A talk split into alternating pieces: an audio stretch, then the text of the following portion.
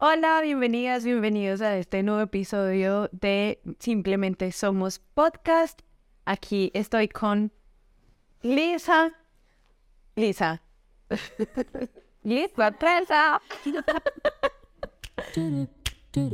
Somos Lisa y Diana, creadoras del podcast Simplemente Somos, un espacio en el que nos permitimos ser y sentir desde nuestras diferentes dimensiones a través de reflexiones profundas y también de temas divertidos. ¿Qué aspectos nos definen como mujeres? ¿Cuál es nuestra posición en esta sociedad? Opiniones, invitados, temas de actualidad y espiritualidad. Nuestro fin, que las mujeres podamos darle voz a nuestro propósito, a nuestra historia y presente. Aquí simplemente somos, sin etiquetas. Liz, bienvenida. Gracias, gracias, gracias. Así, toda esta entrada tiene mucho sentido porque el episodio de hoy es el lado B del cassette. ¿Ah, sí? Sí, yo creo que lo que nos están escuchando saben cuál es, qué es un, la- un cassette y la lado B. Em, ya ahí revelamos nuestra edad. Se nos cayó la cédula.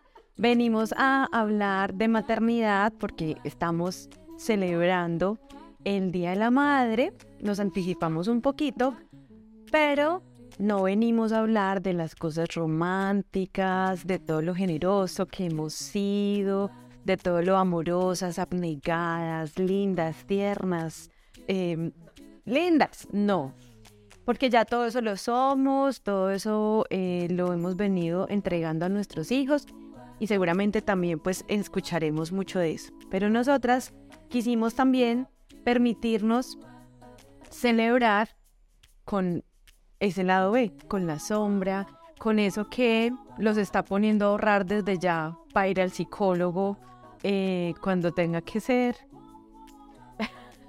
Sí, eso es inevitable, pues. El, el rayoncito el va a quedar y siempre decimos, bueno, listo, vamos a ahorrar para la, te- pa' la terapia en el futuro, porque es inevitable.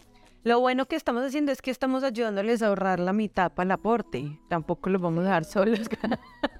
Ni pagar todo. Toda la cuota No, no, ellos también tienen su parte. está, está, es importante. Son cosas bonitas que estamos haciendo por nuestros hijos. Entonces, la idea de hoy es que vamos a compartirles las cagadas. Bueno, y nos- nuestras maternidades, pues de una manera eh, real y cruda. Muy cruda. Entonces, bueno, yo voy a empezar Empiecen. a preguntarte. No, la confesión empieza ya. Bueno, no, no solamente vamos a hablar de las cagadas, sino también de situaciones que quizá hemos vivido dentro de la maternidad por la que en muchas ocasiones podría generarnos culpa y que hoy queremos reconocer como algo que también somos, que también hace parte de nosotros, que también es la mamá que le correspondió a nuestros hijos y que eso no nos hace menos mejores madres para nuestros hijos. Bueno, empecemos por el principio. Tú eres, pues, súper maternal. Toda la vida quisiste ser mamá o te lo planteaste de un momento a otro. ¿Cómo fue el cuento? Yo siempre quise ser mamá. Eh, yo era la rosa del grupo de mis amigas del colegio, la que escuchaba. Yo no jugué tanto a, a la casita y esas cosas, pero yo tenía claro que quería ser psicóloga y mamá en la vida. Pues yo ahí me tiraron ya con la tarea puesta súper clara. Y pero yo nunca fue de parejas muy formales, eso será otro episodio. Cuando empecé la relación, una de las etapas con, con Gato, eh, una de las cosas que hablamos fue de eso, fue de, ¿tú quieres tener hijos? Porque yo sí. Y él tenía duda, como duda hacia el no, entonces yo le decía, si tú crees que no, pues entonces hablemoslo, porque entonces ni lo intentamos, ni arrancamos porque para mí era claro que yo quería tener una pareja que quisiera tener hijos. Entonces yo le decía, si tú tienes dudas, pues podemos ver en el camino. Entonces cuando él me dice que sí, pues ahí comenzamos. Y digamos que de alguna manera lo quería tener a los 29 años. Yo creo que era porque veía a los 30 como muy grande, no sé. Súper cuadrícula. No, pero sabes que yo nunca he sido de ponerme como a los tantos años voy a tener, no, pero tenía ese número, sí tenía ese número, pero no era una cosa muy clara o específica, es que a los 29 voy a tener carro, casa, beca y voy a tener hijos, no. Pero Mati nació en mis 29. y fui muy feliz, digamos que para mí sí la concepción de Mati, o sea, Mati fue deseado, fue buscado, fue em, amado desde el primer momento y, y bueno, ahí fue. Y ahora, digamos que yo no me siento una mamá rosa tampoco, o sea, contrario a lo que pensaríamos de que esta mamá que se imaginaba maternidad toda la vida, yo no me siento una mamá tan... Del libreto, pues. Sí. Sí, más bien. Él dice, yo una vez le dije que él de que se quejaba con los amigos sobre nosotros y él dijo que, que estábamos locos, que él decía eso a los amigos, que estábamos muy locos. Entonces yo creo que más bien por ahí es como una maternidad muy, muy auténtica y muy conectada también conmigo, como que yo, Gato dice algo de mí y es que yo no suelo sacrificarme. Eh, entonces ha sido una maternidad en la que yo he buscado también, obvio que me ha generado crisis y preguntas y los revolcones y todo lo que, por supuesto. Em, pero sí suelo ser una mujer que sigue buscando que la maternidad no le afecte ciertas comodidades. Me refiero a las básicas. como, o sea, en mi casa nos acostamos todos temprano porque yo no puedo, no soy capaz de trasnochar, entonces Mati aprendió a dormirse súper temprano. Me refiero a ese tipo de cosas. Sí. Ya, bueno, sí, pero si quería ser mamá desde chiquita. ¿Tú? No, no, no. No, inclusive, pues mi mamá me decía como yo no tengo mamá, pues jamás, ni casada, ni con familia. Ay, qué pesar. y pues era, era, ¿verdad? O sea, como que mi plan de vida mi, yo lo he descartado, pero tampoco era algo como, como me sueño ser mamá, tengo que cumplir ese sueño en mi vida, es un objetivo en mi vida. No, no lo era. De hecho, me lo empecé a plantear cuando existía la posibilidad de que no podía ser mamá. Ya cuando dije, bueno, existe la posibilidad de que yo no pueda tener hijos, que ya no dependía de ti. Sí, que no era una decisión, sino como, como algo que me estaba tocando. Y yo dije, ay, no, yo sí quiero ser mamá. Y entonces fue, una, fue algo, eh, bueno, yo tuve un teratomo de ovario que me tuvieron que quitar todo un ovario, pasó el tiempo y, tenía mi, mi otro ovario intacto. Eh, pero empecé a tener teratomas en el otro ovario y mi ginecólogo dijo, bueno, te doy tres meses para que mires si vas a quedar en embarazo o no. Y entonces fue como cuestión de tres meses, como, bueno, vamos a, a probar eso. Y, y, fue una decisión que fue como, claro, fue conversada con, con mi esposo. Eh, en algún momento sí habíamos hablado como, bueno, si vamos a tener hijos o tenemos dos o no tenemos ninguno. Y la controladora era yo, la cuadricular. pero, pero nunca fue como, como es nuestra idea y ser padre. Cuando ella se presentó, pues estaba como esto que era como, bueno, esto es un ultimátum. Cuando yo ya sentí ese ultimátum, yo dije, bueno, ya sí, quiero ser madre. Entonces, digamos que todo me cogió como muy porque no es algo como tan pensado, pues que tú pensaste toda la vida en algo así, sino que como en tres meses yo dije, ah, bueno, concepción y, y además quedamos en embarazo súper rápido, de uno, en la primera. Entonces es algo que para mí fue un poco difícil de, de procesar. Y lo procesaste y ahora quieres tres. Fuera tendría tres, pero, pero bueno mi, esposo no, no. O sea, tu habilidad de procesar es... Es rápida, amplia. Sí, sí, sí, Pero bueno, las dos maternidades definitivamente han sido totalmente diferentes, atravesadas por situaciones hasta diría yo que socialmente o históricamente muy contextuales, muy diferentes.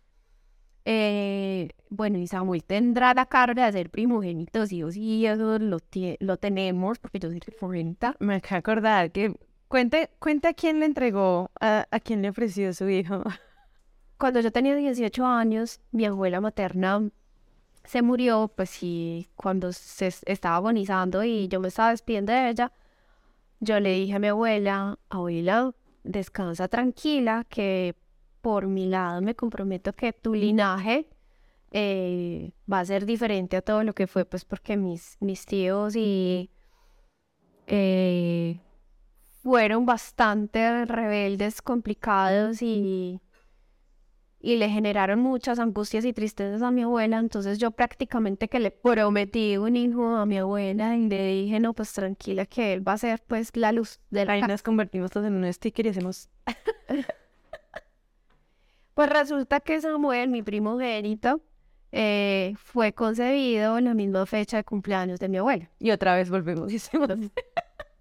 Claro, pues se lo prometí a ella y ahí Y está. te lo cumpliste. Se lo di de regalo de cumpleaños. Y ahora Samu está cumpliendo tu promesa. Ahora Samu, pues, te- tiene toda esa carguita. Pues que trata, yo trato ya de una manera consciente de, de Liberarlo. liberar. Y bueno, y una- de alguna manera la información ayuda a que, a que él ocupe su verdadero lugar y no el acuerdo y la promesa que yo, que yo hice con mi linaje. Pero sí, eso es pues una, yo creo que la cagada más grande. Sí, que también seguramente él en algún momento tendrá que decir como, ok, esa fue una promesa de mi mamá, yo no tengo que No tengo cumplirla eh, y no tengo que ser tan luz únicamente. Sí. Sí, ese tiene check de, De terapia. de terapia. Hoy sí hay una cosa que, pues también por el contexto de vida, y, y no estoy diciendo que esto sea una cagada para que las que lo han vivido conmigo, pues no se van a, a- a sentir, pero digamos son situaciones que pueden ocurrirnos, sobre todo cuando vivimos en una ciudad donde no tenemos em, una red de apoyo, donde ten- tenemos que trabajar los dos en casa. Entonces, a Mati lo tuvimos que entrar al jardín muy chiquito. Mati entró al jardín a los seis meses. Y si bien para nosotros fue un ejercicio de cuáles eran las opciones que teníamos, que, que sentíamos que era lo mejor, pues obviamente con, con cierta información y demás, digo como, pucha, estaba muy chiquito, ¿cierto? Cuando hablamos de todo el tema de, eh, el tema de apego, de vínculos o de un montón de cosas, hay ahí todavía cositas que, que se revuelven y que si bien han, han, se han sanado, digamos, el muchachito ahí, mal que bien va, Sí. Em, sí es de esas cosas que digo, bueno, si soy honesta conmigo, sé que es posible que haya una huella ahí que Entonces, como, como, como dice el psicólogo, que metiste la pata, pero sin decirte que metiste la pata, como hiciste lo que pudiste con lo que se te tenía. Y por eso hago la aclaración de antes, ¿cierto? Porque muchas mamás seguramente estarán en estas condiciones que a mí me, me pasó, pero el hecho de que yo haya hecho lo mejor que tenía con lo que podía no significa que el muchachito no tenga una huella ahí que necesite en algún momento también sanar. Sí. Eh, en mi caso, mm, bueno, yo volví de licencia de maternidad y, a la primera semana yo dije, oh my God, mi hijo, no puedo ir sin él.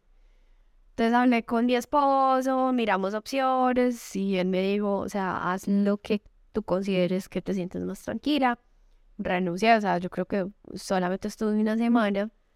Ambos ya teníamos planes para irnos del país, entonces dije, listo, me voy a tomar estos casi dos años para estar con mi hijo en la casa y estuvimos en la casa, pero no quiere decir que porque estuviera más grande tampoco fue traumático la entrada, pues o, o la, digo yo, entregar, porque uno entrega a su hijo a desconocidos, porque además era, entró casi de dos años a la guardería, pero era un país diferente con, hablaba Una lengua que no conocía. eh, y era una jornada larguísima. Larguísimo. Entonces, entonces digamos que, que claro, ahí debe tener también o su rayón o su, digamos, pro eh, a que es fácil de adaptarse a las circunstancias. Uno no es de sabe. adaptación. Y vamos a ver, pues porque además ha sufrido varios trasteos diferentes que nos fuimos del país, que volvimos, y entre esas se volvió hermano mayor, eh, que eso fue otro trauma. O sea, él no consideró una responsabilidad enorme.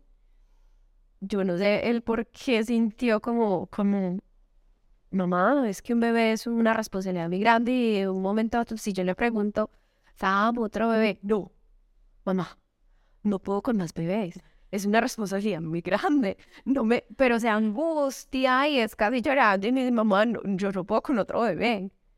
Pero es como si sintiera esa responsabilidad. Entonces, bueno, ahí otro ra- Bueno, el hermanito, el hermanito también es un rayón acá, pero por el lado la contrario, por la ausencia, Mati no. Mati me ha pedido esto, esto, vamos a hacer una pausa, no lo pueden estar escuchando los niños. Esto es un- una conversación entre mamás para decir como, ay, sí, todas estas cosas nos han generado conflicto o nos hemos encontrado con eso, pero con la que hoy decidimos reconciliarnos y no, no ver desde la culpa. El caso es que Mati, desde por ahí los cuatro años, empezó a pedir hermanito. Yo quiero un hermanito, yo quiero un hermanito. Y eh, no, pues es que un hermanito no se tiene, uno tiene otro hijo. Y eso ahí implica un montón de cosas. El caso es que em, me ha pedido hasta adoptar, en fin, yo creo que pues ya él entendió que no. Nosotros le hemos hablado mucho de la familia que uno puede elegir, que los amigos también pueden ser familia. Em, pero la ausencia del hermanito es, Es ahí, es bueno. una huella. Bueno, sí, o sea, si hay hermanos, hay. Sí, entonces es no una huella, eh, sí, total. O sea, ¿por qué sí y por qué no? van a tener rayón porque sí o porque no. Eh, la lactancia, Dionis, ¿cómo fue la lactancia para ti? Ve, a mí la lactancia, cuando yo estaba en embarazo, decía, lo voy a alimentar los dos primeros años, lo tenía súper claro, estaba súper segura. Em, al, al tercer día, yo estaba que me reventaba de un dolor horrible en los senos, tenía los senos durísimos, durísimos y gigantes, em, mm, súper dolorida, no podía ni levantar los brazos ya. Y luego eh, empecé a sentir que no quería que se despertara para comer porque me dolía mucho. Entonces fue un inicio de lactancia muy complejo, em, que luego con una asesoría logramos como subsanar, pero digamos que yo no fui tampoco, ahí no fui, por ejemplo, una mamá muy, muy estudiosa, muy buscona de cosas, y eh, con esa asesoría, digamos que creo que me quedó cortica y hacia los seis meses, más o menos el momento en que entró, mm, en que entramos a Mati al jardín, ya me empezó a bajar mucho la producción. Yo no me, no me, no me extraía en los lapsos del día, pues de donde cuando trabajaba, y esto hizo que a los seis meses larguitos ya no pudiera seguirlo alimentando. Y ahí, bueno, por lo menos en los seis mesecitos, pero Bueno. fue, pues como que todavía me digo, hubiera tenido otra información. Sí, pero es era. Sí, eh, a hoy fue con amor, con lo que tenía. Sí. Vamos a dejar el mantra. sí. Eh, no, en mi caso, mm, con Samuel, pues el inicio de la lactancia fue mi posparto, pues a mí me dio maternity blues y, y esa, esa conexión.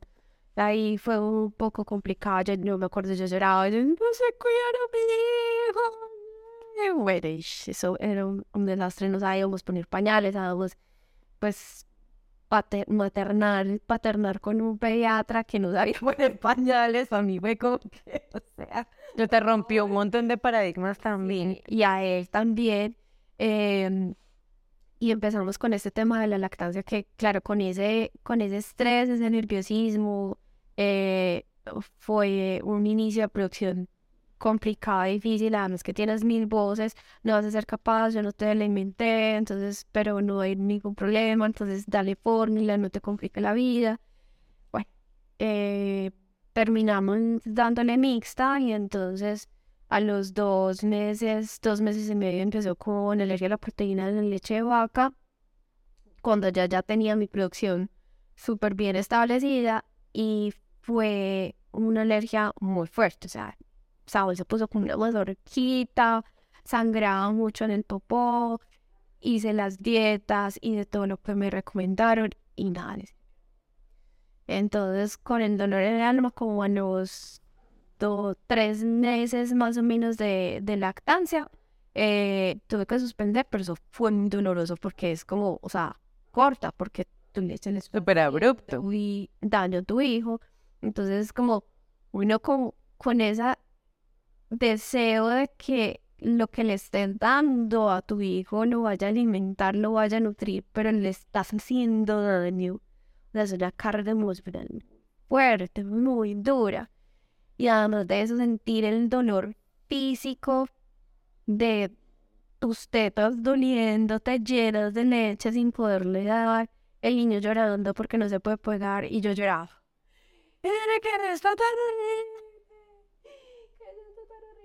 Duele todo porque realmente me dolía no solamente el cuerpo físico, sí, me dolía el alma. Sí, absolutamente. Que además tenías alimento y no podías entregárselo. No se lo podía entregar, entonces para mí fue algo durísimo. Y a donde sentía cansada. Yo me acuerdo que lo- cuando le estaba lactando, una vez le, le tiré un vaso de agua encima. Ah, Samu. Sí, o sea, lo tenía así, que estaba lactando, yo estaba tomando agua y, y me quedé dormida así. Entonces, claro. ¡Ah! Se ahogó, se ahogó. O sea, pues, el cansancio era tan impresionante, tan impresionante, que me, pues, quedaba dormida y una cosa desbordante. No me pasó Y con Benja. con Benjamín yo no me sentí eh, cansada en ningún momento. eh, era con una energía impresionante. eh, era feliz todo el tiempo, todo el momento. Yo creo que también, pues, como que sabiendo ya que era lo que me esperaba. Sí tuvo problem tuvimos problemas con la producción, tuvo frenillo, la tuvimos que cortar, tuvo problemas de alergia a la proteína de la leche de vaca, pero hice la dieta, funcionó la dieta. Ah, él sí le funcionó. Sí, lo detectamos mucho más rápido porque al quinto día de vida él ya estaba sangrando. Y entonces ya, pues de una dieta, eh, funcionó perfecto. Y felizmente lo pude lactar dos años y cuatro meses. Uno con el primero corre como, ay, es que ya es hora de que duerma solo, ay, es que ya es hora de que, eh, de que esto pase, eh, es, eh, de que eh, vamos a hacer esto, entonces lo vamos a ir llevando a que él tome su decisión. Pero que no es tan libre. Con el segundo ya uno es como, realmente ya sabe uno qué es que el niño tome su decisión. Y, y ya uno confía, porque es que con el primero uno como que no confía en que vaya a llegar en, algún momento a ese, punto. Eh, entonces con, con el segundo, Benjamín ha, ha- decidido cuándo dormir solo, cuándo dejar la teta, eh, y ha sido pues, muy independiente. Entonces, Contemos alguna anécdota o alguna cosa que hayamos hecho con nuestros hijos que, pues, que, que haya impactado en ellos para que no nos alarguemos mucho tampoco. Cuéntame, Em, ve, tengo, tengo dos que me acordé y que ya como está un poquito más grande. Cuando estábamos en pandemia, Mati tenía siete años y se le cayó el primer diente. Entonces estamos en la casa y todo, pues estamos en la casa, mi esposo, Mati y yo, y entonces nos pusimos súper felices y brincamos, no sé qué. Y yo me fui al lavamanos a lavarle el diente. Estábamos Mati y yo allí cuando se cayó el diente por el lavamanos. y los dos fuiste que toca. o sea, el primer El primer diente. Llegamos a la oficina de mi esposo ahí en la casa ¿cuál de los dos lloraba más? Mati llorando porque la mamá le había ocultado el diente y yo por culpa de haberme botado el primer diente a Mati. Entonces Gato tuvo que parar la reunión, venir a abrir tú. Menos mal. De crisis. Fue un momento de crisis y todavía hoy Mati se acuerda y dice, ¿cómo me vas a botar el diente? Y se indigna y de no, horrible. Em, entonces, más allá, pues obviamente no creo, no creo que vaya a ser un, un motivo de consulta, pero creo que es de esas cosas que va a recordar por mucho tiempo, porque además era toda la esperanza del ratón Pérez, no sé qué, y ahora quién le voy a entregar y quién va a venir, y bueno. Em, esa, esa fue muy, muy charra. Y la otra que te reíste ahorita que la viste es que em, soy, soy muy obsesiva por las moscas y los zancudos. No puedo ver una, necesito Botar. bolear, trapito o desaparecer. Entonces estábamos comiendo y Mati estaba al lado de allá y yo vi que el zancudo estaba como rodeándolo un poquito y como que se le paró aquí atrás. Entonces yo me paré despacito, despacito y le... Pero él no se dio él no se dio cuenta que yo iba, entonces, claro, fue él. Ah, y se pone a llorar ese niño. Mati, te salvé en la vida, salvé. Entonces, em, me gané, me gané la fama de que mis caricias duelen un poco. Pero mm, estoy trabajando. Estás trabajando. Cambiaron un poquito ese concepto. Sí, no lo tolero desde muy chiquito. ¿no? Querer apretando, em, pero estoy mejorando. Ay, de, de las que muerde. No, no, pues no muerdo porque ahí sí estaría en crisis legal, pero ni lo. Lo pachurrado y gato era el que me decía, al contrario que muchas familias es el- la mamá la que le dice al papá suave. En mi casa es al contrario, todavía a los dos como que cuando los quiero querer es como, sí. Bueno, y el cansancio me parece a mí un factor súper importante porque definitivamente cuando empezamos el día somos pues la ternura, pero ya después cuando estamos cansadas se nos sale el grito, queremos todo ya rápido, no tenemos paciencia para esperar ni un minuto ni un segundo, nada, no hay tolerancia. Entonces ese es otro, ese es otro factor, el cansancio. Bueno, pues muchas historias, seguramente contamos solo un pedacito de todo lo que nos ha pasado. Son 10 años de historias, son 8 años y 2 años más de historias. Así que seguramente lo que em, nos recordamos fueron solo unos pedacitos. Ustedes posiblemente también han vivido un millón de historias más. El ejercicio que queríamos hacer hoy era justamente poder vivir juntas esta celebración de la madre, recordando y reconociendo también ese lado B de lo que somos, reconociéndonos como un todo, como una mujer que estamos también en construcción, que hemos estado viviendo también diferentes aprendizajes alrededor de esta historia de la maternidad. Nos queremos despedir con un pedacito, con un parrafito que escribimos y que también transmite esto que queríamos compartirles. Como mamás hemos hecho muchas cosas que quizá nos da pena confesar, que no nos hace sentir orgullosas y aún así lo hemos dado todo por nuestros hijos, nuestro cuerpo, nuestro cerebro, nuestros proyectos y vida. Nunca lo haremos perfecto bajo los estándares de la sociedad, pero seguro estamos siendo las madres perfectas para nuestros hijos. Hoy quisimos hablar de nuestras sombras para reconocer que éstas también somos, y aún con esto podemos mirarnos frente al espejo, abrazarnos y celebrar que, con amor, obstinación, pasión, terquedad, ternura y hasta ambivalencia, nos hemos ganado a pulso el título de mamá. Feliz día. Muchas gracias por acompañarnos hasta aquí. Las invitamos a seguirnos en nuestras redes, en YouTube, en Spotify, en Instagram, en todas las redes y canales de es- streaming para que puedan escucharnos y seguir creciendo juntas. Chao, feliz día. Do-do-do-do.